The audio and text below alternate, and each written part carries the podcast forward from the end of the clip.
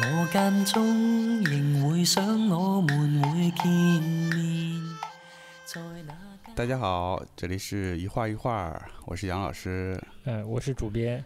我们选的为什么选了一首在动物园嗯散步才是正经事儿，在动物园散步才是正嗯正经事儿？应该很多人听过嗯原先的版本吧？对就是，My Little Airport 的版本。香港的一个独立乐团的音呃作品嗯，这这一版是林玉峰翻唱他们的，啊、对、哎，整个调子就很悠悠然的。对，选这个悠悠然的版本的理由呢，就是因为我们今天要聊聊最近去西岸，嗯在上海的西岸看的展览。对，还没点到这题啊，啊选这首歌，因为陈可在余德耀的一个展叫《和爸爸聊天才是正经事。哎嗯套了对《My Little Airport 这首歌的名字，叫专业术语叫挪用了一下，挪用了一下，嗯哎呀啊，老专业了，嗯。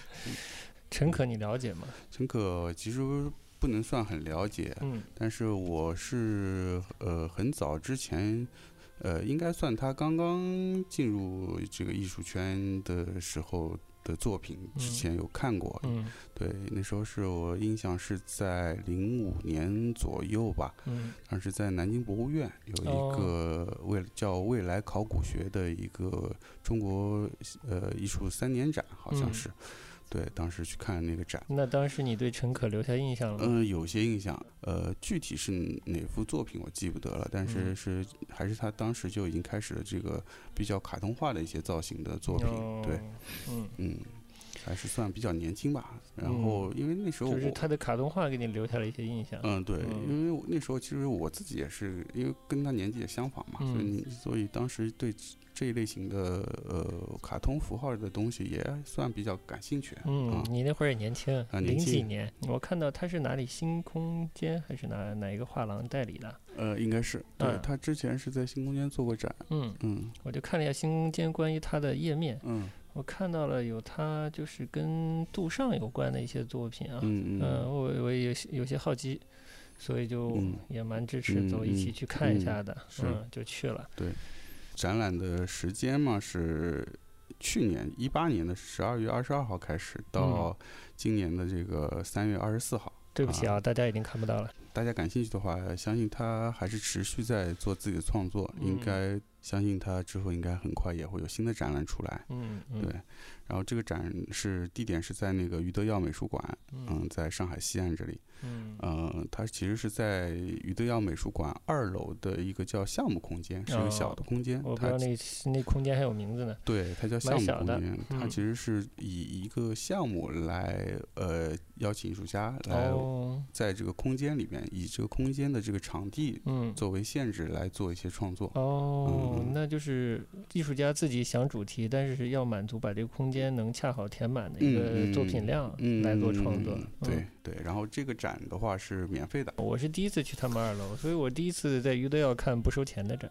聊聊展览呗。它陈可它其实是在这个展的这个前言的部分，它是有一个语音的导览。嗯，啊，它对，并没有贴出这个关于展览的一些介绍，而是用语音导览的方式，嗯啊，他自己叙述了一下他对于这个项目的一些呃概念吧。总的来说，他这个项目就是的契机就是他因为很多年没跟父亲聊天啊嗯，其实呃生活在同一屋屋檐下，但是呃感觉也呃有一些嗯有些距离。隔阂了，对也不是隔阂，对，确实产生了一些距离感，对感觉感情没有那么亲密了。对，所以他嗯用通过这个项目呢，一是跟父亲聊天的同时，可以呃去做父亲肖像的一些写生嗯啊，另外再加上他自己的一些感受，可以作为呃结合一些别的作品来嗯完成整个这个项目，也算是一个加深自己与呃父亲之间沟通的这么一个行为的作品了。呃，整个展览还是主体以绘画为主。绘画为主，嗯加一些现成品，加一嗯些小的装置。嗯对嗯对嗯说说说说画儿整个的整个的感觉吧。嗯，你用你毕竟是专业的嘛，来用嗯比较专业的术语描绘一下它的风格好了。从他开始进入这个呃艺术市场吧，或者说，嗯嗯，他开始就是以当时是叫所谓的卡通一代大部分是七零年末期到八零后这这一批嗯作者。嗯虽然叫卡通一代，但也不是真的日本卡通的风格。嗯，对，那要看，就是嗯有一些作者，当时有些作者东西还是，呃，从风格风格上明显是有这个日韩的这些动漫的这个视觉上的影响。那，只是我觉得是有影响，我倒没有看到完全挪嗯用这个日本风格的美术作品，倒嗯我倒没看到。嗯，说的不好听一点，就特别插画风。对，嗯、特别是早期的这一这一批作品，这些嗯艺术家作品都有一些插画风。嗯，包括陈可他自己早期的一些作品，还就跟现在的一我们看到一些年轻人的插画还是蛮接近的。哎，就是一些嗯想象的场景，美好或者不美好的，好像跟幻想的，对然后有一些记忆的，嗯就是这样一个主题性的这些，嗯常见的符号，就是少男、少女、小孩、嗯森林、玩嗯具，或者一嗯些其他这个波普一点的符号。嗯嗯嗯嗯，对。呃，我记得他陈可在之前有一些有采访里也说过，就是他那时候自己回过头来看他之前的作品，他自己也觉得很幼稚，嗯但是就是代表他那个时期的自己，嗯，对，嗯，所以他也还也没有说是，呃，很排斥吧？我觉得，就是这次这个展览进去看了以后，我觉得嗯跟我最早的时候看到他的那些比较偏插画风格的，还是有一些明显的不同。就像他嗯说的，其实他的这个系列的作品，明显感觉到这个作品和是伴随着他一起成长的，嗯，对，十多年了，对，十多年了。没变化也难。对，嗯所以就说他这个主题，这次这个主题也是可能，我觉得也是要他到了这个年纪才嗯会有这样一个项目的一个构想。嗯可能在他年轻时候并不会有想到。嗯，对，那你觉得他表现的好吗？我其实有保留的建议，我先听听你的，呃基本上我觉得是达到他对于这个项目的一些初初衷的。说说我的印象好嗯了。单纯从绘画上，我还蛮嗯喜欢的，我能看得出一些嗯所谓这个卡通一代的影子啊。嗯从用色，从那个嗯笔法上来嗯说，最后体现出来的东西不是特别写实，嗯有一些甜蜜的幻想的那种感嗯觉啊。嗯有些静物还蛮喜欢的，嗯，像花呀，嗯。像他画的肖像，画他爸爸，我反而觉得没有那么生动。一嗯些景观画树啊，画什么的，呃，这方面我蛮喜欢的。但我嗯整个看下来感觉啊，因为我看的时候没太嗯。注意标题，是嗯。和爸爸聊天认识。我觉得感受到了一个还是跟爸爸有隔阂的一个一个状态，就是爸爸是疏远的，我试图跟他沟通，但是也好像也并没有沟通到，就感觉作者做了蛮多的努力的，嗯努力尝试嗯这件事情，嗯但是没有看到聊天这回事。倒是觉嗯得作者有认真的去观察爸爸这件事情，嗯从画来说，我我还蛮喜欢的，但就像你说的，它其实搭配了很多小的现成品之类的东西，嗯。比如第一张大画上就是就放了一些马蹄铁啊之类不同的东西在上面，嗯。嗯，之后画框也不是典型意义的传统的画框，他拿一些旧木板拼起来的，嗯，就像旧的地板一样，就是很多很多生活符号。对，像有一些画框做像一个窗户一样。对窗框一嗯样的东西来做画框，嗯还会做一些拿一些假的小盆栽来配合整个嗯画的感嗯觉。嗯我是觉得在看的时候被不断的打扰，我觉得被这些符号啊，嗯作为符号来说有点多了，嗯嗯。所以不断的就分心，就不能认真的看他的画。但我仔嗯细去看他放在一些现成品的框里面的画的时候，我觉得是蛮好的。嗯嗯，我没看过他以前的东西，但是我觉得已经摆脱了所谓这个嗯，卡通一代的印记了。对，嗯已经跟之前有比较大的区别了。嗯嗯嗯、呃有些蛮沉浸的东西，色彩还依然有一些我可能说是卡通一代的影子在里面，但就是一些小现成品进进行了打扰，比如有有一幅是花，花上还别一个小蝴蝶结，我觉得好多余。他可能是想丰富这个家庭的感觉，所以把家庭中可能用过的或者出现过的一些小的嗯物件啊，嗯嗯展现出来，跟画来配合。嗯但我不敢说，就是说这是一种不自信，但这是，嗯，这种融合的感悟融合感我是没有体会到。嗯嗯，嗯，在这这一点上，我觉得有些可惜。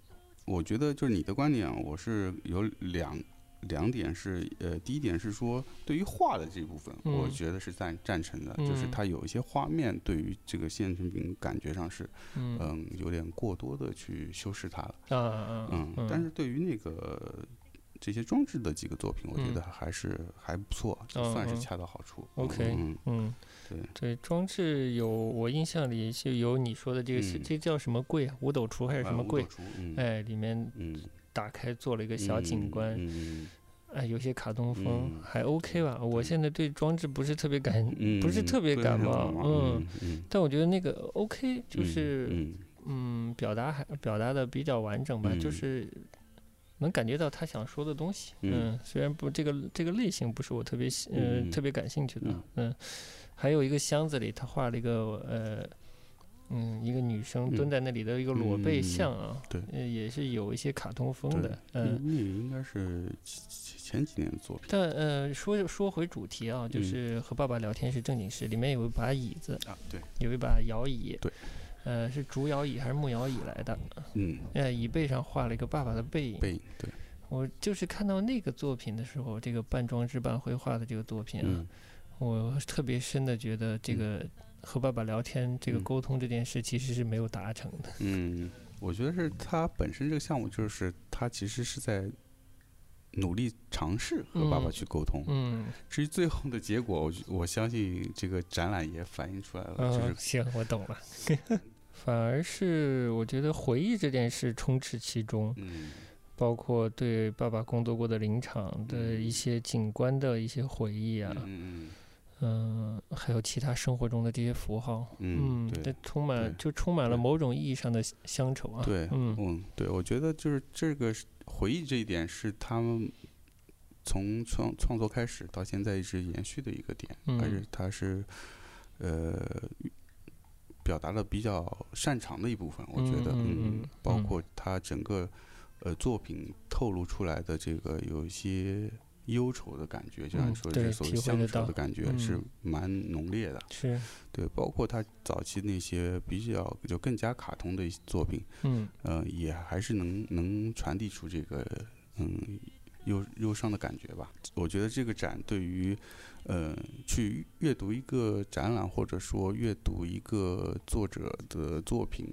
是一个比较容易进入的一个展览。对于所谓的当代艺术，觉得有一些难解读的一些嗯观众，其实可以从这个这个展示相对来说比较好的一个尝试吧。嗯，对我我也是推荐的。嗯单纯从绘画上，我其实已经是推荐的了。而且听你讲，他这个画已经跟他零五年有很大差别了。嗯我觉得一定是好的进，就是在进步的东西。是的是的嗯，值得嗯看。单纯从绘画性上已经很值得看了。所以嗯大家如果有机会在别的场馆、别的机会看到陈可的话，嗯真的不妨去看看。对，他还蛮活跃的，嗯嗯，而且他也是一个算是比较顺利的一个艺术家，就是哦他从那个大学毕业，然后去了嗯北京北漂，然嗯，后挺快就呃进入画廊，嗯嗯，就有有一些展览的呈现，嗯。然后一直还不错，然后嗯作品的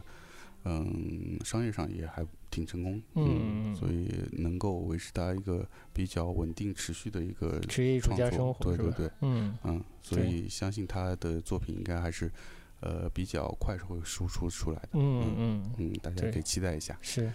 啊，稍微得点一下啊，嗯。这个这个，我觉得和爸爸聊天是正经是这个名字的挪用不是特别的成功，嗯可以有一些更诗意的名字来配合他的嗯画，我觉得可嗯能会更好一点。嗯，你觉得这个不适合的点在哪？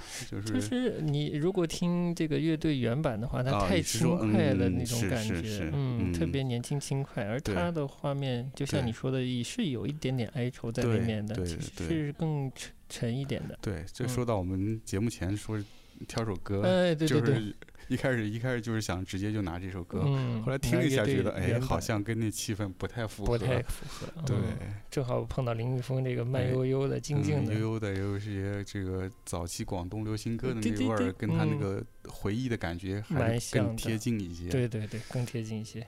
推荐集还是 推荐的，虽然这展结束了，推荐。嗯，嗯那我们我们评判标准就是推荐和不推荐了，是吧？啊，也不一也不是这么说或，者半推荐。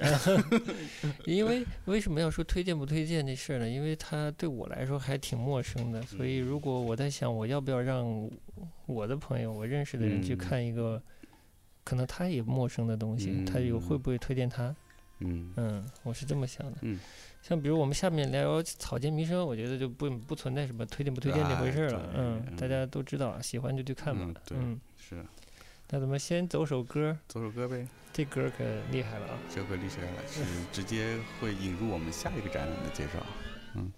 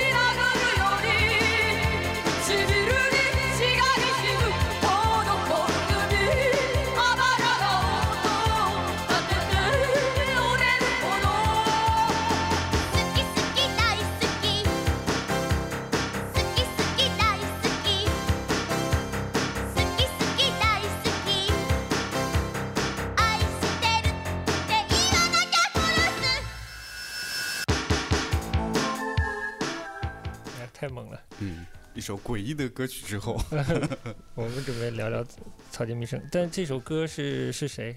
杨老师有经验没？听不听呢？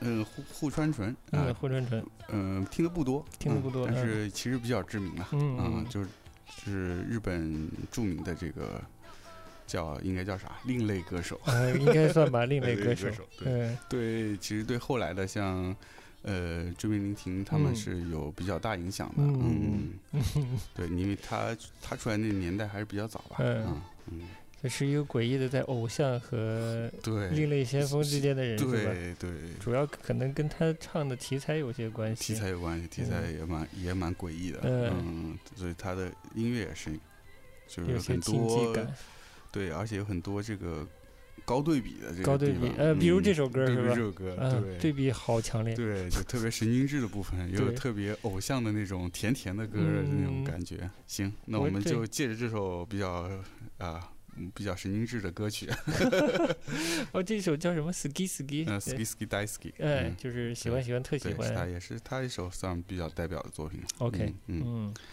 行，那我们就借着这首歌进入嗯下一个展。就是对，进入下一个展嗯是聊草间弥生了，嗯，因为这个展在在哪里来着？在西岸，就我们先去了那个余德耀，余德耀也在西岸那那一块儿嘛。嗯然后，呃，出来之后我们就去了那个、呃、西岸的那个艺术中心那一片。嗯，啊，那边是画廊比较集中的一个地方，对啊，蛮多画廊的对，然后正好就看到这个草间弥生的这个展览。那嗯这个草间弥生展和最近比较红火的那个草间弥生的那个作品展，叫叫呃无限还是叫什么？对，在那个呃复复兴艺术术中心的那个展是嗯不是一个展？不是一个这个展其实是草间弥生的版画展，版画展，是嗯，是在那个大田秀泽画廊里，是展览时间是一九年一月二十五号到一九年三月三十号。对，就今年的一月到今年的三月底，嗯马上也结束了，马上结束了，不好意思，啊大家不一定看得到？不一定看看得到，没事看到过的可以听我们聊聊。啊，对嗯对对，嗯，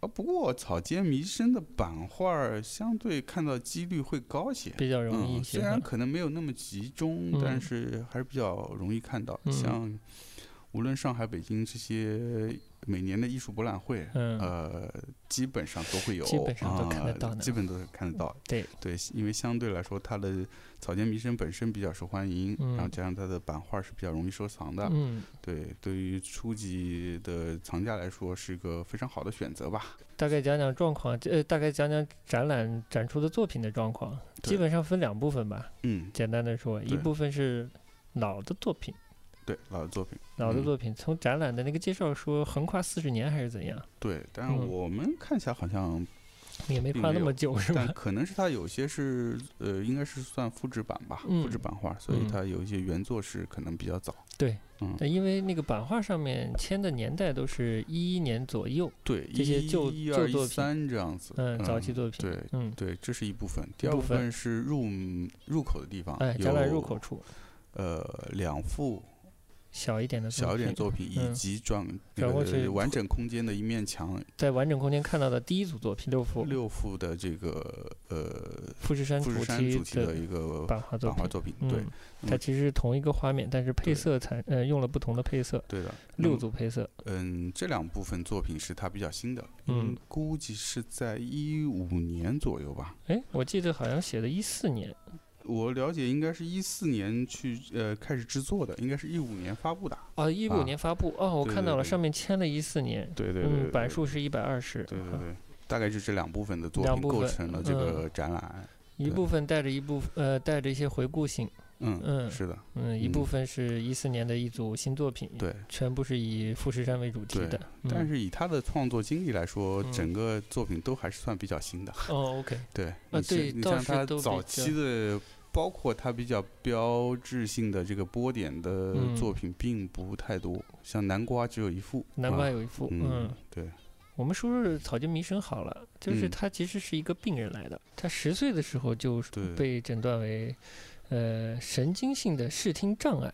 对，所以他他有很多幻觉。是的，那第一部分呢，就表现出很多这种幻觉，其实他的一生的绘画里都充满着这种幻觉。第一部分更幻觉，但是第二部分就是一四年的这些呃这一组跟富士山有关的作品相对具体一些了。对的。那个早期的那一部分的话，就是基本上是他之前作品的延续吧。嗯最早的话，他就是在国内，在在日本国内的时候是画的作品的风格，其实比较像是超现实一类的。对，啊可以说是超现实。对，是嗯有一些是有一些具象的物体，嗯但是这个构成的这个场景是比较超超现实的，嗯。是那个时候是这个画风，但是嗯。他其实那个时候已经感觉到这样一些具象的方式对他的创作是比较有局限性的，啊所以，他也是开始想要有一些探索和尝试吧。嗯。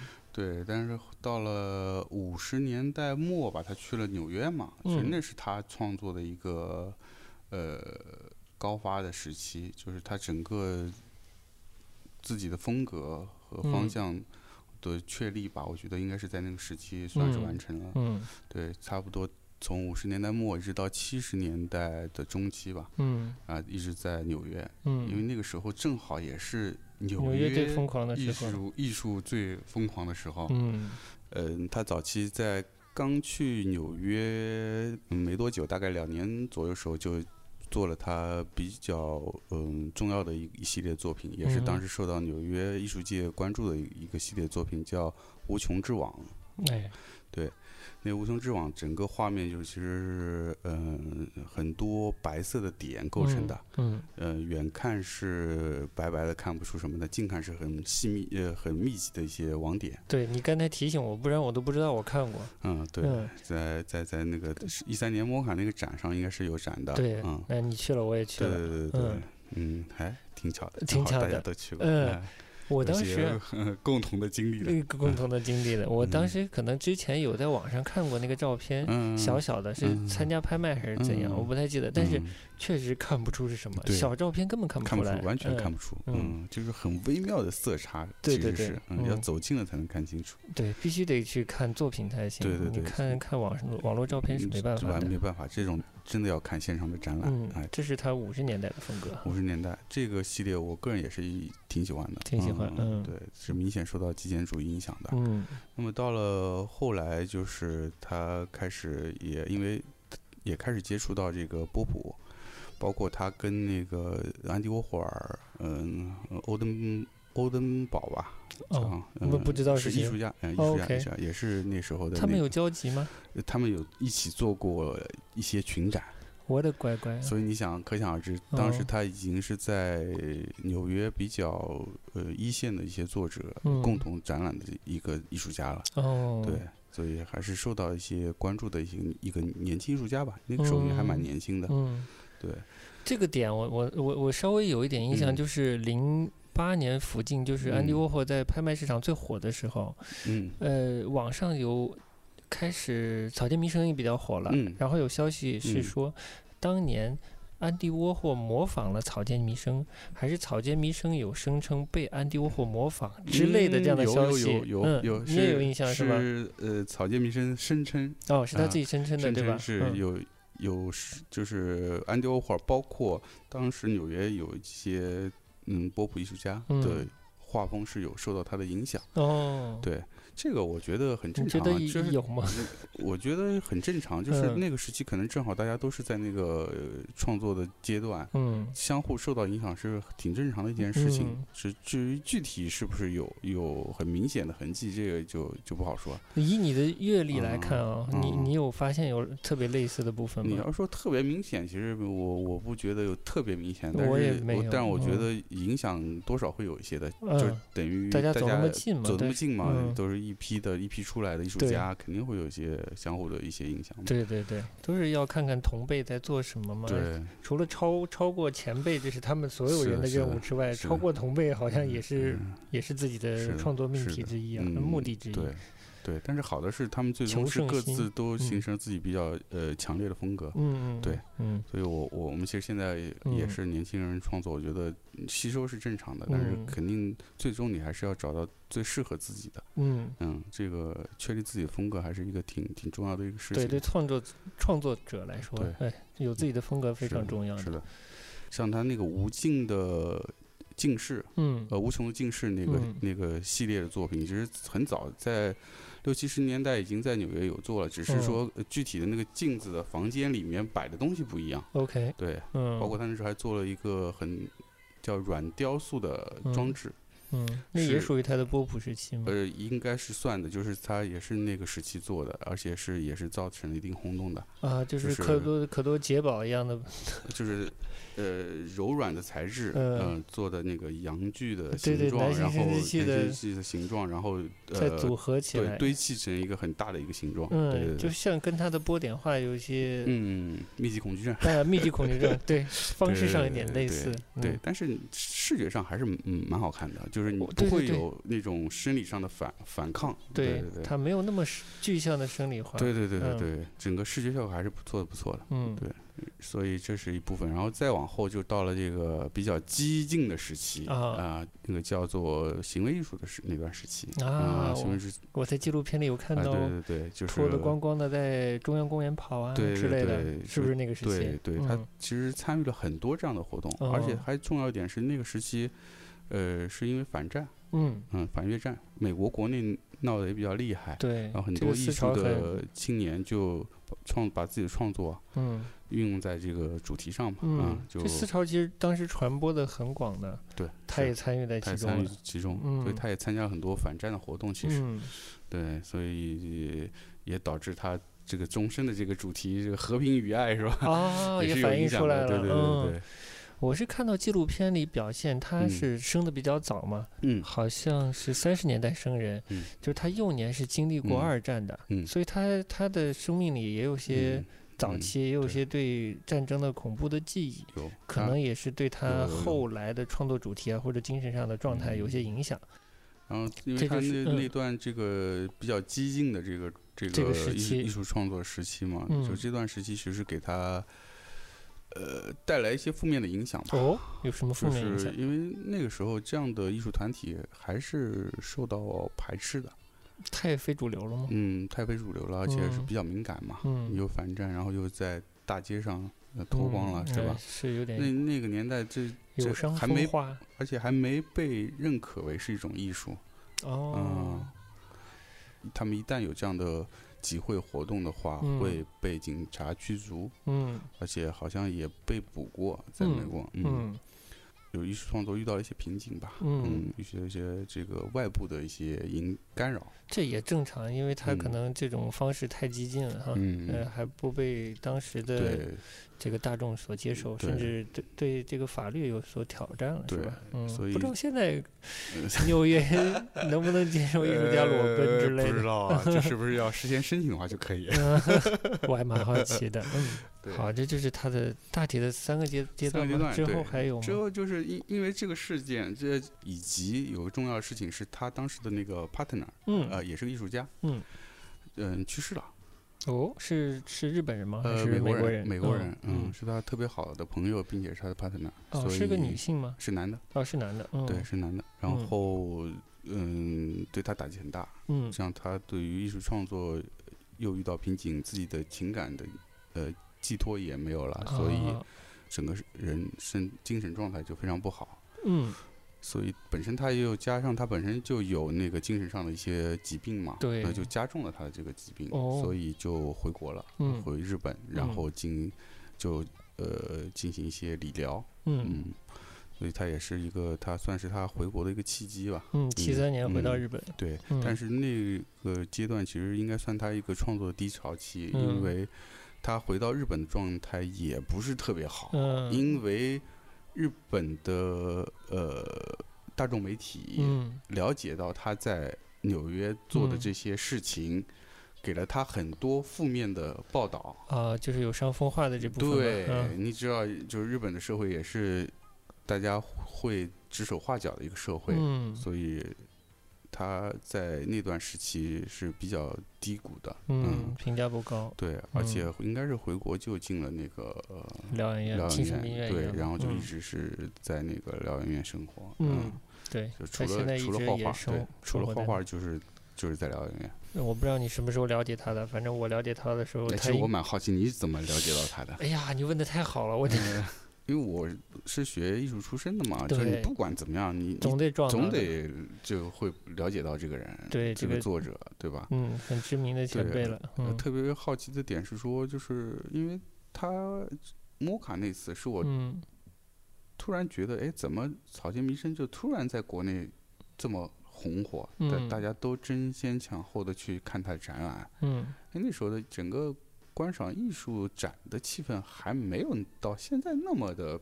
普及。真的就是摩卡那次展也吓到我了，我也没想到有那哦么多人会去看草间弥生。对，所以我就嗯想说，你作为一个就是你不是学艺术的专业的一个呃人，你是怎么了解到这个？我我稍微回忆回忆啊，嗯，他可能作为一个波普艺术家或者波普符号被引入的。嗯像我最早了解安迪沃霍，就是有些可能潮流、潮牌之类的东西，有些合作哦，这样这样被了解到，我才知道有安迪沃霍嗯这个人，再去开始了解。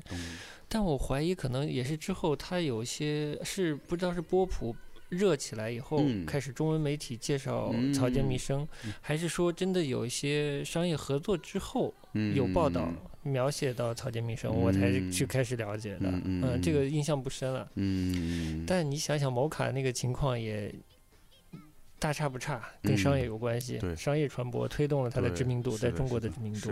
不过他倒的确也不不排斥商业，嗯嗯，他其实跟你看他纪录片，他其实跟商业品牌合作还挺嗯积极的。对，嗯，虽然他不太喜欢被人采访啊之类的跟拍啊，但是嗯对于商业合作还是比较持一个比较开放的态度。对，可能跟他在美国有有呃，在纽约那样的环境有一些关系，嗯经历过波普那一代，嗯不会特别排斥嗯通过什么方式传播自己啊。嗯嗯，他也嗯上节目，嗯，也跟品牌合作。对，而且这老太太也特别可爱。其实她是一个目标非常明确的人。嗯嗯，她就是明确自己想做最 top 的艺术家对啊，嗯甚至比毕加索、嗯塞尚这些都要嗯，厉害的艺术家他就要做最好的。他就要做最好的。嗯，我是天才，我要做最好的。对，他就有已经有这个预设，而且他嗯的呃意念是非常强的。嗯嗯，他而且特别自信，对对自，信到自负了。在在那个纪录片里有呃看到过对就是，不嗯停的跟人旁边的工作人员确认自己嗯是天才。嗯，对，读一篇诗，读完了自己写的诗，呃这真是天才的作品，对每次读都感动之类这样的话啊，一般人真说不出。说说不出来。但我很欣赏这种心态，你得给自己打打鸡血才能走下去。哎，你说他这个状态是不是有点像那个《篮球飞人》里面那 樱木花道是吧？头发也是红的，对对对，哎呦妈呀，你这跳的好，也是说自己是天才，是吧？对对对嗯，所以有时候有有这样的性格，也嗯才能导致他做成这样的事儿。嗯嗯，就相当是勇往直对，一。般人可能就退缩了。嗯而且说实话，当时他的以他在纽约的这个活跃的程度啊，嗯如果他持续待在纽约啊，说说不定啊，他可能会红得更早。哦，嗯，我觉哦得是啊。其实反而回到日本的那个评论环境，进嗯进入一个低谷。他有一个嗯沉寂的时期。嗯嗯，他后来是虽然也还持续创作，也偶尔参加一些艺术活动，但是就嗯。没有那么在纽约那么的呃活跃了。嗯。呃，一直到了好像是九十年代初，嗯。有有个契机参加了那个威尼斯双年展，啊，威尼斯嗯双年展，嗯。这也是好像是他第二次参加。嗯之前有六十年代有参加过，好像嗯。嗯然后第二次参加完双年展嗯。之后，他算是日本媒体啊。对他开始有正面的评价了哦，啊、日本媒体就这样哈，啊。看到人家在全世界媒体都一样，国际级的展会对，得到了认可啊，我开始夸，行吧，这嗯。大家都一样。嗯，这回回过来嗯。再说说展览呗，说说版画吧，你说哎呀。版画晚安，说说说说嗯。杨所长的这个本行，我真的就跟你嗯。一起去去看，就害怕马上会进入一个技术分析阶段啊。嗯，不过后来我也分析的挺积 极的，呃，对，嗯呃，其实还好，我嗯。基本上是还是第一步先不会看细节的，还是嗯。先看整个画面的给你的感受，对，不会，先去看工艺哈不。会先去看呃，工艺的但你记得你跟我说的第一句话吗？嗯啥？我哎，这记得。这作品是木板印的，呃，因为那个印象太深了，就是呃说它跟就是新的这一部分作品跟嗯之前的作品嗯就是完全不一样，嗯而且我印象里这是应该他第一次做啊，他第一次做木木板的哦，作品，，对，嗯，所以就一就是虽然没有近看那个时候，只光看那个画面，已经看出来了，看出来是牛逼！了我我 我真的一下看不出来，嗯，算是一个小惊喜，是惊喜嗯，对。嗯然后那天正好因为我看时候我们在说这个木板画事儿嘛，然后就我也正好想到是去年那个零二幺吧，还是西岸上看到那个奈良美智的那个木板画儿。奈良美智也好啊，就是嗯草间弥生也好，其嗯实是这几年被炒的比较红的一个符号型的一些一个艺术家嘛。对就本身他们都是对他们的呃画儿不是那么的，说实话不是那么的说想一定要去看一下的这种心态了，嗯，只是说路过就正好看一眼的嗯心态。但是当时看到奈良美智的木板画儿，以及这次看到草间弥生的这个木板画儿，从版画这件事上来说啊，嗯这个工艺本身达到了一个非常好的效果，来烘托他的作品。嗯，嗯，就是不嗯增不减，恰如其分，对，工艺和画面的结是的，合，是的，所以嗯当时还是算是整个展会里面也算比较印象深的一个作品了，可能嗯跟自己做这个版画有关系。嗯，那那个作品是他典型的女生娃娃头对，吗女？生娃，啊嗯嗯嗯，哎，我还蛮好奇的，我没看过奈良美智对的木板的对女生娃娃头，好想看一下。是这种传统的，他们其实都是用传统的浮世绘的工艺去做的。对，因为这个工艺有它特别独特的这个呃地方，但是嗯也是有很多局限的。嗯草间弥生的作品的风格的话，我觉得还容易想象，嗯但奈良美智它是非常绘画性的，非非常多的灰的调子的表现。对，那个其实用木层板画次很对丰富。这种木板画其实是比较难的，就是有嗯难度但是呈现出来的状态还是真的不错，排除了一些木板画本身的一些缺缺点，哦，放大了它的优势。那这嗯可能是这个工作坊的这个工呃坊对，工坊的这个技术够高。以及可能他们这个发行的这个部分对于呃工艺和艺术家作品的了解还是比有有较深，理解嗯还是有嗯理解，嗯对，所以选择一个这个工艺还是比较契合，嗯，对。那我们就说回草间说回。草间弥生的木板画，对，草间弥生木版画，对，嗯也是整个展览里面我自己印象最深的这个几幅作品吧。OK 就是这几幅木板画作品。嗯对，好像是当时这个创作是是有也有拍过一个小的纪录片，当时那个纪录片标题应该就是这个，好像是首次挑战浮世绘。草间弥生首次挑战浮世绘，哦嗯而且他特地去了那个富士呃富士山去采风，哦，而且好像之前他没去过，还是咋了？哦啊、？OK，有个这么一个故事。对他太宅了，主要是宅在疗养院里。啊，对对对对对对，很有嗯可能，因为当时那天看的还蛮喜欢的，哦嗯蛮蛮喜欢的蛮信的，嗯嗯，所以回来稍微稍微研嗯查了一下他这个画的背景，那么基本上跟我当时在那边看的想的差不多，嗯，怎么说？因为他这个画其实是由一家日本的叫安达版画研究所嗯做制作和发行的。嗯呃，当时我在现场看，我就想估计是他们做的，哦啊，这个版画工呃工作室很知名嘛，这个工坊。很知名，不能说是日本只有他们一家，嗯嗯、但是有一定规模的是只有他们家。哦，所谓其他的规模就就是它是有一定人数的，它是啊一个机构的形态存在的。OK，不是夫别家妻小作坊。对，别家都是小作坊，都是那嗯种什么几代人传下来的那种。啊，对，这个区别在哪呢？就是说，因为像草间弥生这样的艺术家的作品，呃，它是需要一定的量的。嗯那么需要一定的量的话，首先就是你的时间和成本都是需要计算的。嗯那作为小的个人的工坊是比较难完成的，，OK，所以当时我就想，估计是他们做的。后来一查，还嗯真的是，嗯啊就是这家叫安达版画研究所。嗯呃，这家原先最早就是做版画发行工作的，啊，OK，也有自己的工坊。嗯那么他持续做，他这家版画工坊是呃昭和初期，昭和初期昭，和初期大概有多少年的历史了？一九二几年好像一是百年了，快。嗯，对，嗯嗯，然后嗯，之前一直是做浮世绘，嗯浮世绘的发行，浮世绘的嗯制作，嗯，然后也帮助那个呃美术馆做一些古版画的修复的工作。哦嗯，是这样一个背景。嗯呃，近些年开始尝试和当代的艺术家合作，嗯已经看做的差不多快有十个项目了。哦这个，嗯，草间弥生的这个系列，这个富士山系列是他们其中一个项目。嗯，日本现在没有十个足够知名的像他这样知名的当代艺术家吧？对对对，他是应该是最里面最老前辈的吧，最老前辈的嗯，其他都相对年轻一些。嗯嗯，对，也是好事，有年轻人的作品是的，是的，跟版画这个媒介相嗯相关了，哎，嗯发生关系。里边好像有一个比较知名的是那个日本的一个当代日本画的一个作家，呃，艺术家叫山口晃，也有他的。哦，嗯有听过这个名字。对对对对嗯对，也有他的一一些系列。嗯那草间弥生这个系列的，他这这个系列整个就是说用使用的就是完全是之前浮世绘的这些工艺，嗯等于说是画师、雕刻师和印师三三位一体。哦，三位一体。对，那么 这个画师以前的画师，那么其实这个画师也就是他们合作的艺术家，所以嗯这个系列应该是说草间弥生先画了这个底稿，嗯，呃，然后他们来进行雕刻和印制，雕版印刷。对雕版印嗯制，嗯然后制作出来以后也是由他们来发行的，OK，所以他们是有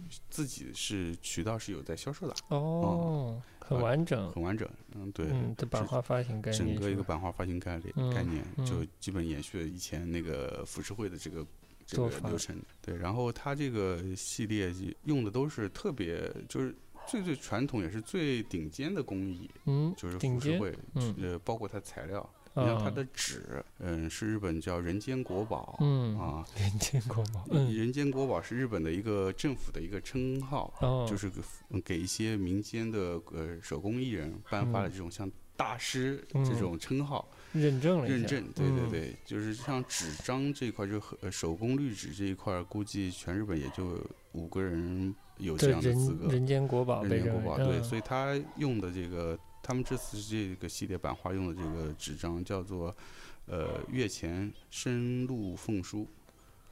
我想象不出是哪几个字，嗯，有什么特点吗？嗯这个纸好处在哪里说？这个纸是特别适合硬木板画的。嗯，就我们现现场看那个嗯画就看到我不是跟你聊吗？我说哎嗯这画，你看这是木板印的，就是对要晕不晕的那感觉，就啊是非常饱和，颜色很饱和。对，然后跟那个丝网印不同的是，它的那个颜色是吸到那个纸张里面的，嗯不是浮在那个纸张上的。嗯它那种颜色跟纸张的融合的感觉是特别好的，所以它对于水分的这个吸收嗯是恰到好处的。，OK，啊，对，所以这是嗯纸的特色。嗯那么雕啊、印啊，当然不说了，因为这嗯毕竟是快一百年的老老铺子，那工艺都是非常好的。嗯我最主要的，我觉得还是呃工艺是一部分，嗯主要还是当你面对那个画的时候，你嗯可以看到那个工艺呈现出来那个画的感觉，是给给你一个非常呃有质感的一个感觉。嗯，包括它的那些手绘的那些笔触的，质感，嗯，它用木板的方式，保留的非常好，嗯。而且整个我们在那个展厅里面啊，这几幅作品跟它那一些系列啊啊还是蛮不一样的。呃，非就没有那么强烈的，我们说的稍微俗一点，没有嗯那么强烈的精神病气质。对对对，因为旧的作品精神病气质很很重，有很多的的眼睛啊，是的，是的呃，这样的符号出藤蔓现。植物啊，对，而且是重复的出现，而且绘画性不是那么强，它嗯主要是单线条的那种勾出来的画对面。对，嗯有点像那个涂鸦的那种感觉。哎，对对对，对，但这这个富士山的系列就比较有一定的绘画感。有绘画嗯感，绘画感嗯，，嗯，而且整个主题看上去就温暖了许多。哎，温暖了许多。但对呃你还记得不？我们嗯再仔细看这个富士山系嗯列的画面，嗯它又带这种呃末世感，嗯就是那其实是爆发之后的富士山，其实很嗯好看，就画嗯面都很好看。嗯但你仔细去看的时候，又发现是它是自然灾难嗯状态下的富士山。最可看的就是六幅一组的嗯那富士山，嗯太阳是一个笑脸的笑脸小太嗯阳在富士山旁对边，然后有小屋子，嗯有有河水流过。嗯对，感觉是末世之后归于平静的感觉。对对对，很开阔，呃，自然界爆发完了，嗯嗯，对的。其实那个系列它其实应该是七张，哦，嗯它那个系列的名字叫七色，呃呃，七色服饰。那个山的部分是七种不同的配色，OK，而且它那每一幅都有一个非常诗意的名字，对对，对，名字很诗，而且特别长。嗯，对，啊我心中归属的地方，富士山啊呃之类的啊，对对对，就是很它，它每一个颜色都代表一个情绪。我看了它那个标题跟它那个配色的感觉，其实还真的蛮搭的。OK，就不，他不是随随便瞎起的，对不是随便起的 对，人家毕竟是出过小说、呃出过诗的人，对吧？我有些文学功底的。有的有的，所以我对刚才也跟你说，我很好奇为什么他的小说没有引我其实入到中国。也蛮想看看，因为之嗯前虽然看过他一些自传类的作品，但是没有嗯看过他自己写的小说。嗯，纪录片里他自己就是念自己的呃诗也是有的，对自己嗯说自己是写的天才对对对对对。那你说，如果我们放到放到一个比较呃普通观众去看的点，嗯你觉得有哪些看点呢？首先，反正草间弥生也已经这么知名了，对吧？对。先大家可以先抱着一个看热闹的心态可以去嘛，对吧？先嗯去看。但其实整个整个，我觉得展览这个展览的话，我们先总结啊，这个嗯展览推荐嗯 不仅仅是因为它是草间弥生啊，嗯我觉得草间弥生的版画还是还是有看点的。嗯首先，它的原创性是够高的，我觉得，嗯，虽然嗯有一部分是呃没有办法他亲力亲为，嗯因为有些印制的部分，包括木板画、雕刻，这个不是他的这个，这不是他专专业，项他做不对来。嗯但是整个完成版画的完成度、品质，包括和他自己的画作想要表达的这些东西是比较契合的。嗯我觉得是是还是比较高水准的。嗯、草间弥生的版画作品和他的油画也好，他的装置也呃作品也好，相比的话，还是特别大的呃对比。就是你看他的嗯油画也好，装置也好，是特别大型的、巨型的，那嗯，有非常强的气场的。嗯但是他的版画的话，就是小巧小巧嗯精致，完全就是同样是他的作品，但是完全把不同的绘画的方式的最佳的状态都呈现出来了。还有一点是，对于艺术品收藏有兴趣的，还没有接触的一些朋友，也嗯是非常推荐的。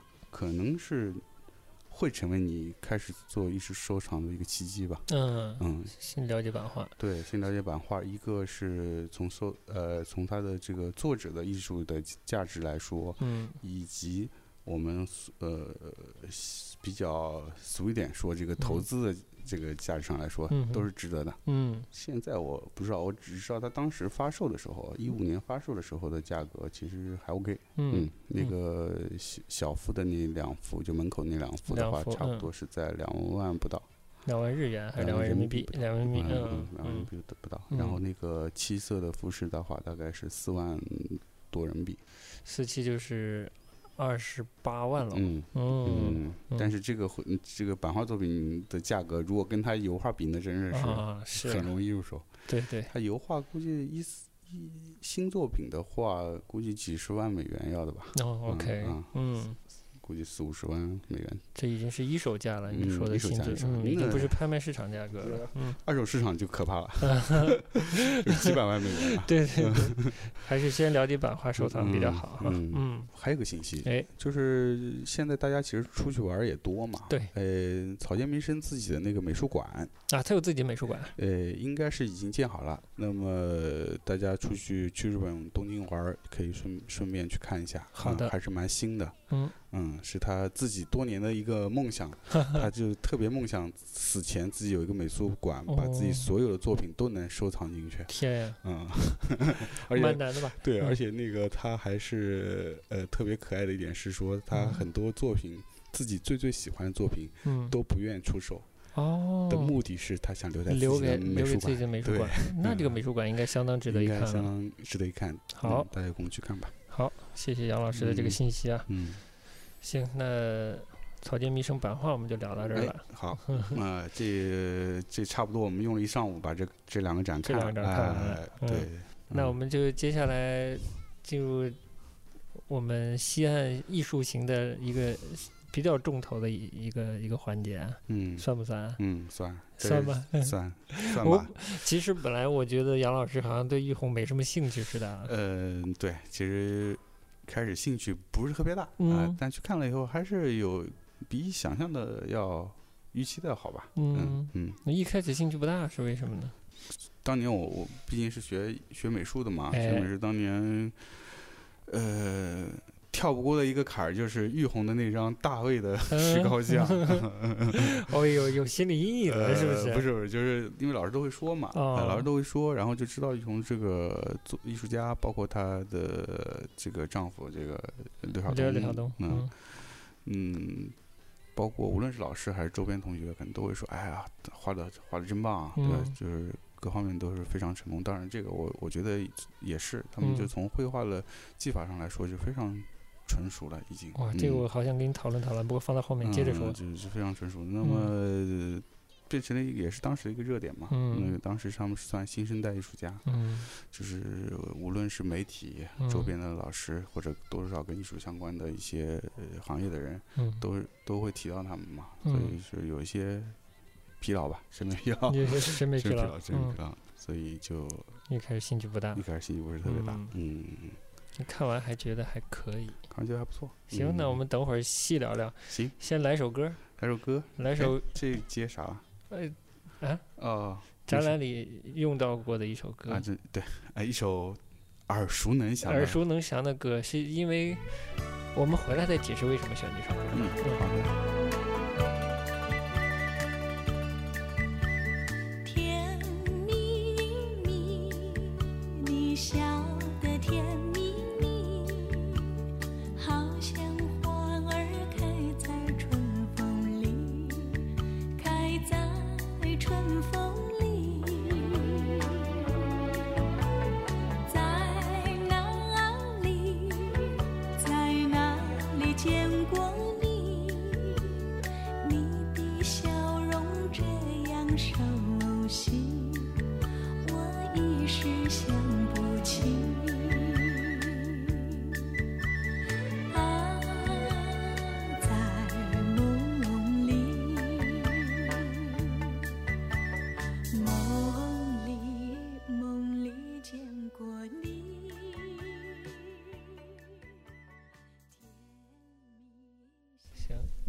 一曲一曲甜蜜蜜。甜蜜蜜嗯之后，我们继续回来，嗯，继续聊这个呃我们西岸之行。西岸之行去了嗯龙美术馆看的，对，这个玉红的展览。对，嗯呃，我先说一下这个展览的信息信息。嗯嗯，呃，这个玉红的这次展的呃名字叫做“娑婆之境厉害，”。展期是二零一九年三月九号到五月五号，啊、嗯，这个展期比较长，对，哎，这个大家还赶得上。赶得上，赶得上，对，呃，展览地方就是在龙美术馆西岸馆，啊，西岸馆，对，嗯也是一个比较近年来比较火热的一个美术馆，嗯嗯，因为当家的比较比较敢买，哎，比较敢买嗯啊。然后，那么这个展呢是需要呃购买门票的，嗯票价是一百元，是通票。龙美术馆里面不仅是这一个展，说说这个展呗。说说这展，哎，嗯。刚才杨老师先说了，就是嗯。对这展其实不是特别有兴趣哈，嗯。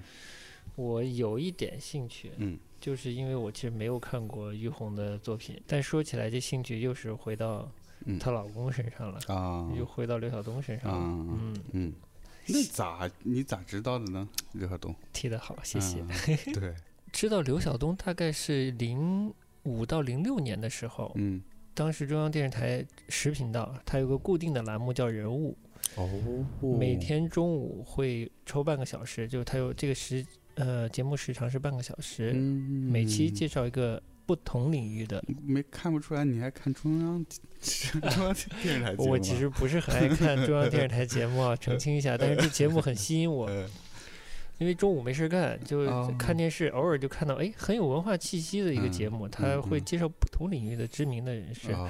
其实之前先介绍了陈丹青，开始了解陈丹青是通过这个节目，后来就嗯。又介绍了刘晓东，嗯。就是从这个节目里才了解到有刘晓东这个人，嗯而且他就说为什么这个刘晓东这么特别，他的画怎么成功的？我是在节目里是听到是这么说啊，嗯。这里有点渊源，我一下就是开始扯刘晓东，就不不扯他老婆，放后面一点。嗯。陈丹青是在纽约看杂志，嗯，中国美术之类的一本杂志，啊。看到刘晓东的画了，自画像，嗯。何玉红的一个自画像，哦。就是特别反映一个青年人的惆怅的那个感觉。嗯。陈丹青不是当时画西藏组画，就是突破了一些当时旧有的呃绘画语言体系的东西，做了一些革新嘛。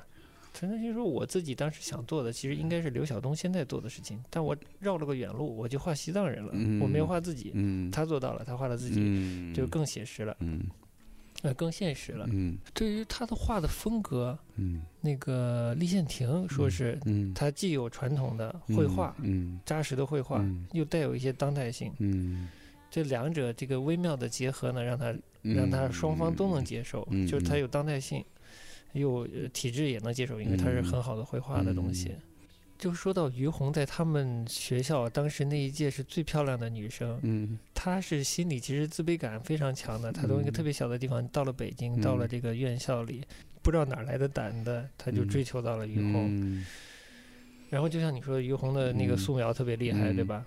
但我我其实除了这个，我不知道她还有什么特色，嗯。就是于红的美术上还有什么特色，我是嗯不知道的。嗯。偶尔在网上看到一点照片，嗯。觉得哎，跟刘晓东很像啊。是是。从很早他们就画风嗯。比较接近，嗯。我相信这是他他也是于红自己一直在解决的一个问题。嗯。嗯好嗯啊，这样子，嗯，嗯，马有劲。哎，那也也杨老师是以前看过是不是？看过这些作，就是嗯大概对他有了解。哎，有一些虽然看的嗯也不多，但是就就是跟你说差不多，就是其实刘晓东看的更多一些。嗯呃，在上学的那个期间，嗯于红也是，就是你说他特别经典的作品，就是还真是当时是没有什么概念啊啊，你就不像刘晓东那时候三峡，对吧？嗯？那一下出来就就是嗯，对对对，就当时的也是拍卖上的巨星。嗯就掷地有声啊，就是嗯对吧？嗯嗯，于红就相对声音是弱的。嗯但其实，在院校是，呃，他们在上学期间，于于红的就从绘画功底来说是不比刘晓东差的，嗯嗯但是可能在后来的创作中，就是刘晓东的声音可能就更响了，嗯对，对，所以他也是对他来说，应该也是一个创作上的一个困扰吧，可能嗯除抛开他们这个夫妻之间的这个关系之外，嗯作为一个艺术家存角色存在的话，嗯这应该是对他来说是一个问题。绕了半天，绕了半天，对，再说他对，先先讲讲我为什么好奇，你为什么不好奇啊？然后我们先切切到展览里吧。它整个展是分了四四块儿，对的。啊，就第一块儿是叫重生之时，嗯。第二块儿叫肖像，嗯。第三部分叫半百，嗯。第四部分叫目击成长，嗯，啊，比较有趣的是，我们其实看了半天，最后只看了前三部。对，错过了第四部分，因为第四部分在二楼，二楼我们没发现，二楼完全没有指引对引引导我们去二楼继续观对，看。这个要吐槽一下。要吐槽一下龙美术馆。对，但前三个我们还是看的相对比较认真，比较都看完了。嗯嗯，嗯呃，我那我就先讲讲我印象了。嗯第一部分这个令我非常意外的表现，嗯就是把西方的这叫宗教化吗？神迹之类的东西，这个它它跟中国的现实相结合。比如《新世纪》这个作品是对米开朗基罗的创造亚当这个作品的一个嗯重新，不能叫解读了，叫呃也算一种形式的挪用吧，嗯可以这么说吗？是可以嗯。这其他的作品，就是第一部分里边其他作品都是这种做法，跟这嗯种跟这些宗教化有些结合的这种做法。嗯它出现的都是社会生活里出现的人物，对，有一点边缘性生，活呃对社会比较社会底层的一些嗯对一些景象一。些职业的一些人，对嗯，像体力工作者，甚至呃有些看起来像性工作者这样的嗯角色是是是出现在画面里。嗯嗯，我其实还蛮难理解他的用意的。嗯嗯。我不知道他的用意是在跟艺术史发生关系，还是跟现实发生关系，带着我说不清的隐隐的一、一点嗯批判性吧，嗯。好像也存在。有有。嗯，嗯，而且其实我觉得他就是用一些现实的呃人物嗯。来塑造一个虚构的一个场景，对，嗯是虚构的场对。景，他是在。假设他的观众都了解这些原初的符号的意义嘛，并且能在他使用的这些中国现实社会中的呃中下阶层工作者的那些呃形象结合之嗯后产生的新意义嘛，我还蛮难解读的。我不知道你看完以后什么感受，我其实蛮好奇的。嗯，我觉得就就像你说的，它其实是带有一些社会批判的东西在里面。嗯嗯，它所以这个这个系列叫重生之时嘛，我觉得可能是玉红本身对于这些社会底层的人是有一些关注的。你其实是想说，他作为一个艺术家的一体现出来的像文学家的那种同情心、同理心之类的东西我觉得，是有的。嗯嗯继承了刘晓东在创作主题上的一些特征，嗯关注社会边缘人群之类的这些事情，或者关注最日常的你看到的景象。它虽然很鲜活，但你想想，他们是成功艺术家了，这种鲜活到底跟他们有真的有多少、嗯、关联性。对这个直嗯接的关联性呢？我又有点打问号。嗯嗯，嗯所以到了一进来看第一部分，我是非常崩溃的。可以理解。就是他把他可能我觉得是可能他不熟悉的普通人，嗯拿是呃西方的神话、嗯宗教神话来表现出来。呃，嗯，就是两方都是他不熟悉的。对我怀疑这个很适当的一种过度表达啊。嗯嗯，这是我我当时的一种感觉。嗯嗯。我不知道你当时怎样的，所以我们好像看第一部分都有点草草、呃草草草了事。嗯就是就是有一点我我的就是直观感受吧，跟你是嗯一样，就是第一部分这个圣像的话，除了大，没有说是一下打动我啊，对，尺幅是非常大，这倒是蛮。震撼的。嗯就是一他所谓绘画的那那部分，其嗯实是、是够够刺激到人的。嗯但是真正画作的本身的内容，其实传递出来的东西，嗯就是可能是我们没感受到吧。嗯，就没嗯感受到吧？反正我对我来说是有点难以共对，没抓到。对，嗯那就往后讲呗。到了第二部分就有点，呃，呃就不是有点啊，就开始写实了，就是一组肖像肖像嗯，嗯那个肖像那一组应该也是延续了一个一一定时期的，也嗯并不是都是什么新最新的作品。对，它的特征就是比新旧对嗯比。对，呃，但是我们对于红或者刘晓东身边的圈子其实没有那么了解，嗯了解所以他的朋友呢，其实我们看了也不知道是谁。嗯，就几个特别知名的是嗯李李宇春是吧？对，看到李宇春，而且我嗯还怀疑他们是不是朋友。嗯。呃，然后看到张亚东，我还稍微觉得，嗯，有可能，嗯。嗯，这可能身边人熟悉的，嗯。还有一些是艺术家，确实不了解，嗯嗯还有跟艺术完全没关系的人也有的，可属于一种嗯。他们的社会，像社会学家采样一样的，嗯。嗯，纳入到他们的作品的一个系列里来了。。对，但早，嗯，但我觉得倒不排除可能是真的是他们朋友，也有也有可能是认嗯识的，对，嗯嗯。最早的是有两幅是八九年的，他们重呃就玉红重新画嗯他的这些朋友的话是在一八年吗？一八年吧，一七一八年吧，一七一八嗯年，嗯，就是有的相隔非常久了，是三十年。三十年。然后你觉得这这部分好玩吗？嗯，一开始不好玩，因为认不出来，认认不出人来。对，嗯关键在于说他这个部分的作品还配合了一部纪录片，访谈其实啊就是访谈，对把所有被他画到的人都访谈了一遍，访访谈了一遍嗯啊。然后那个七八个人要有的对对，然后整个片子还挺长的，八八十七分钟，嗯，我们硬是看完了。硬是从头看到尾，把它全部嗯看完了。对，看完之后呢，就反而对那些画的理解就更容易一些。嗯嗯那我我先问问你好了，嗯我还蛮好奇的，嗯就是你在看这个肖像这个系列的时候，嗯你怎么看待所谓嗯绘画技巧、画工这件事情？就是在于红身上，我觉得反倒是这个系列，就是这个这组肖像的部分的话，并不会把焦点放在画，就是技法上了。就可能原先的画画状态是，可能我要要做到雕琢到百分之两百的状态，嗯到现在的话，可能就是百分之六七十的就停就停了、那个嗯状态，嗯是这个感觉。除了他绘画的松，我能理解，就嗯放放松，我嗯能理解。嗯还有一点就是，我我找不到感动，就是那种沟通的感觉。我不知道你在看的时候有没有沟通的感觉？对，就同样我我。你觉你觉得刘晓东的作品有有这种感觉吗？就像我说的，我之前看他的个展，嗯他去写生的那个嗯系列，我觉得嗯没有。我觉得其实很像的，他们嗯的东西、都是嗯这个感觉，嗯是在刻画现实人物，但是嗯这些现实人物的精神状态其实是你嗯抓不住啊，嗯就就就挺飘的。嗯所以刚才也说，一开始在看那个短片之前，其实你毫无感觉的那些人是吗？对嗯，不知道是谁，也不知道性格。对性格他传递的是什么，嗯，他经历的是什么，他经历了什么，我完全看不出来。对他，当然经历可能这些不知这是不知道，但是比嗯如说他传递出来的，他是放松，是紧张，是嗯忧忧焦虑，嗯这判断不出来啊。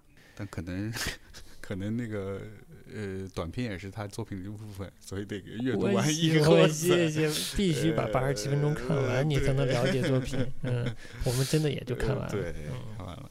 还挺有趣的。哎，我觉得啊，最有趣的这个肖像部分，其嗯实这你应该比我更了解吧？嗯我觉得就是呃，蛮有话题性的部分，嗯，就是肖鲁。嗯，嗯，小鲁对，他那是哪一年的展？具体哪八几年，反正八几年嗯一一个当代美术展，哎嗯，好像是在中国美术馆还是在哪儿？嗯，好像是。对嗯，嗯，就是当时一个著名的行为。行为艺术嗯作品，嗯，就是枪击，枪击。嗯枪击的一个现场，嗯，当时是非常轰动的一件非常轰动的事件。对，它某种意义上也是也是中国当代艺术的标志事件之嗯一。对，所以我是之前看了好多报道，在网网站上嗯就追溯这个中国当代艺术的时候，嗯嗯的一些报道，然后就有有描写到这一枪的事情。嗯但在评价这一枪的时候，都话题相对比较大。就像后来我们看了纪录片，小鲁嗯。在纪录片里自己说，老厉啊，就是厉宪庭评价这一枪的时候还是怎样，还是他当时的那个爱人嗯，陪他一起完成这个作品的那个人评价这一枪的时候，最后向外界释放的信号是说来试探中国法治的弹性之类的其实完全没有这回事。肖鲁是个非常性情的人，对，非常女性加常性情的人非常性情，像嗯就是女汉子这种感觉，对对对。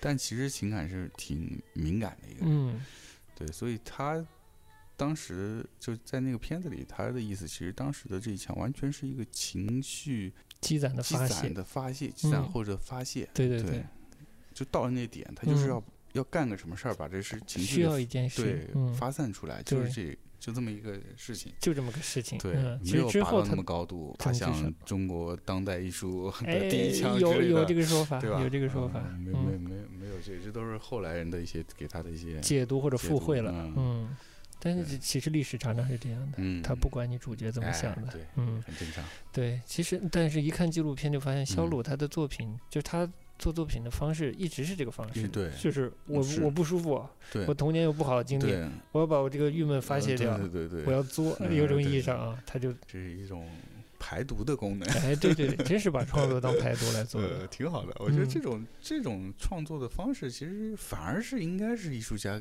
的一个创作的一个正常的一个状态。我觉得这是正常状态之一，不是每个人都有那么多作的能量是来一生来释嗯放的。我觉得这就可以跳到另一个艺术家，就好像叫胡小源，嗯他一开始说，他刚开始做艺术家嗯这件事情，嗯他是嗯，凭借自己的积累经验嗯和对社会的认知，甚至嗯里头有抵触的东西，嗯怎么认知自己，怎么认知环境，嗯这些东西很自我的、嗯呃表达。嗯但是这些东西用完了以后怎么样？嗯怎么办？怎么继续做艺术家这件事情？嗯是吧？嗯他有提到，嗯就是真正进入艺术系统以后，嗯怎么以一个艺术系统、一个真正的呃职嗯业的创作者来继嗯续完成嗯你的这个本分吧，做艺术家的本分，嗯该怎么创作下去？嗯动机是什么？嗯就是不是所有人都能靠自己积压的情绪来一直做作品的。嗯，嗯呃，这个这个点也也是蛮有趣的点。嗯嗯，可能蛮多人会遇到这个问题的，就是在做创作的人，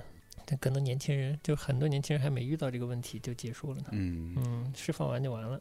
对，他还不一定能走得到职业艺术家这条路上来。大多数吧嗯都可能是这个状态。嗯，嗯嗯我觉得中国的艺术家，我看完这这部八十七分钟片子，跟艺术有关的人都嗯挺纠结的，不管是由于性性的身份的纠结，还是艺术家身份纠结，还是呃这个国家是环境带来的纠结，都挺嗯纠结的。可能是中国特色吧。所以就看何玉红他们一代的这个艺术家的作品表现出来的那种，都是有焦虑感，嗯，都是是很有焦虑感。包嗯括再往后的一些年轻艺术家，嗯也许我们在新的一批艺术家可能会好会一些，好一些，嗯会自然的面对这件对事的。对对，嗯嗯，可能那个时代、那个社会环境还是会有比较大影响，我觉得。那么到了这个半百这部分，它就变嗯成了，其实是对自己的一个呃生生命历程对生命历程的一个回回顾也嗯好，也是对自己生活的这个过程里面进行了一些采样，嗯选取了一些节点，嗯把它表现出来。从我个人感觉来说，是嗯要比前面两个系列更有一些共感吧。嗯因为很多是的确是有一些经历共同的经历的。嗯，那八十年代以后的事对，八十可能有一些是经历了。有一些对的。嗯那么，嗯包括八十年代之前，虽然没有经历过，但是只多多少少是有听说过，的对对对对父母辈的事情，对，大时代就感觉看大时代 但是都是都是大时代中的玉红，嗯文革的符号也很嗯鲜明，集体集体生活的符号也挺嗯鲜明。然嗯后到了八九十年代，八九十年代我倒记不清了。到了后期，有些推土机铲车表现房地产的发展啊，嗯对这些东西都很大，我觉得很，大。所以我还是觉得有点找不到他。嗯对，这里这是我的这个系感觉我列里面的他变他变成的也是一个旁观者，他还是一个旁观者，只是他旁观者进入了画面，呃，对一个大时代的变革。正好最近他肯定是他朋友嘛，嗯王小帅的这个片子出来了，呃，《地久天长》嗯，哎，也是一个家庭对，几十年的变化，嗯通过一件事，关于家庭的一个孩子的一件事，嗯，把时代的变迁带出来，嗯 也是一个回顾性的事情。嗯那他们俩某种意义上，这呃于红的这这个系列作品和王小帅做的事情是一样的。嗯王小帅做的可能还相对更个人性一些，嗯，嗯，于红选的符号还蛮大的。更大一些。所以是不是这一代的人都有这个情节？我觉得真的是有，真的是有。嗯可能这个我们还稍微小一点啊，嗯，他们很完整的经历了这个呃所谓改革开放、文革后这个大时代的东西，就是他们嗯经历的变动要比我们多，更剧烈。嗯对对对对，嗯，对，我们可能是半山腰开始往下滑的他是从山顶往下滑的，他的心理体验不一样。就说到这首《甜蜜蜜》了，嗯这次他展览有特色的部分就是他把一些画，嗯他的作品 VR 化了。对，就是你戴 VR 眼镜进入一个虚拟场景。对，其实这个半百的作品，我倒觉得其实绘画的部分就比之前更削弱了。重生之时第一部分，它其实嗯是绘画性是比较强的，哎，毕竟跟艺术史上比较呃知名的东西是挂钩的。对。嗯然后到了肖肖像，其实绘画是在减弱的，嗯就像我们说的，它其实是需要一些备注的东西，嗯就是包括它的影片。嗯那到了半百，就感觉这些画变成了说那个 VR 的那个作品是他这个作半百这作品最核心的东西了。哦，你这么我是感觉，这么感觉，嗯对，嗯画作变得是没有那么的重嗯要，反而像是素材，对用来给 VR 里面的人物来贴皮的。对对对贴笔触用的对的，嗯，你这么说，我也有也有点嗯这感觉。嗯对，可嗯能也是从他自己的角度在尝试所谓的当代性吧，当代性，嗯，嗯对，这个企图心也看得出来，他嗯想突破一些嗯传统绘画的嗯东西。嗯嗯观感好吗？我我观观感不太好。第一点，最重要的一点就是我戴了戴了那玩意儿，眼睛很不舒服。是吗？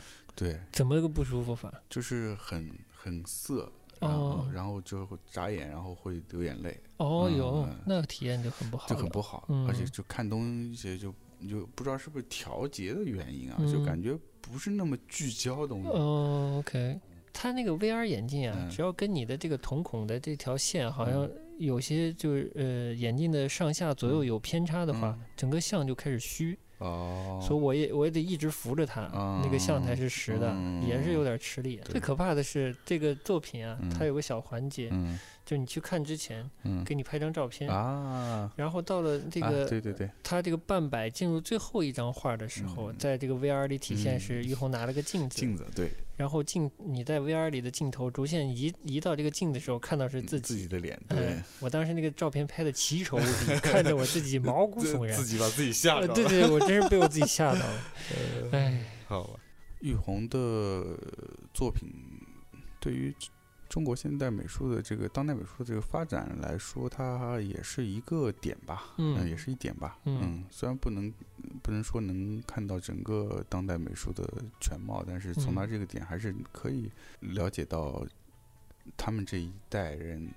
在无论是这个艺术也好啊，电影也好啊，音乐也好，这些嗯。创作者身上的一些，嗯，在思考的一些纠结的问题吧，纠结的嗯问题还是可以看得到，这有嗯这还是有有些价值代表的，我觉得性的，嗯嗯于红的这个展览我们就先聊到这儿了。嗯嗯，那就最后一个，最后一个，最后一个是在同样也是在那个龙美术馆，就是不同楼层是在地下，嗯嗯，对的，对，这个展叫《先驱之路：嗯。留法艺术家与中国现代美术》，哎，展期是二零一九年三月十六号到六月九号，呃，展到啊夏天呢，所以大家不着急。对，慢慢哎，看，哎呃，就可以跟着别的展一起看，哎哎，就单独看我就不不建议了啊。哎，这就到了我想问你的问题了。呃看之前你期待吗？嗯，有一点期待。我之前看过他们龙美术馆开馆之时候办的那个，同样的也是这个一部，嗯，有一个差不多中国美术的一个回回顾的一个展，就不光是这批留法的那个那个年代的东西，嗯。还有更早期的一些东西，大致是做了一个整个这个嗯中中国艺术美术这一块儿的一个发展的一个一个线索，哦，那还蛮值得看的，我觉得，已经差不多了，所以对值得看的估计都到了。哇，那你呃那你对这个展的落差应该蛮大的，蛮大的，嗯。对，所以落落差蛮大的，落差应该蛮大的。嗯，那就嗯。稍微说两句这落差吧，嗯。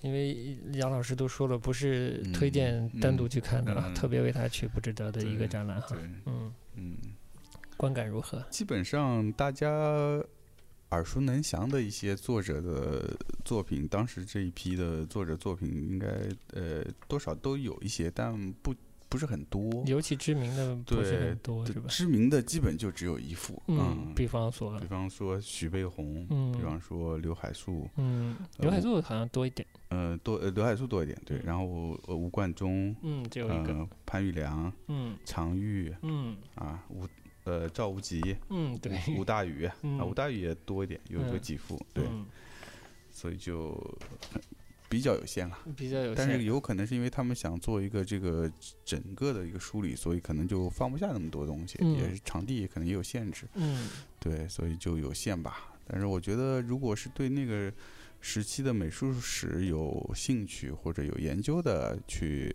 看一下也还行。那我们这期这个算展览盘点的一个，对，上海上海展览盘点，对，嗯嗯，就先聊到这儿。对于展览的这个评论，也是一个比较个人化的一个体验，之后有机会也嗯可以跟大家一起交流，嗯，嗯，行甚至是一起看展。哎哎呀，太好吗了！最后最后插首歌，插首歌，嗯，对，插首我们结在这个留法的艺术家的这个嗯环节里，那我们就插一首，嗯、法国相送，哦，嗯好极了，好，拜拜拜拜。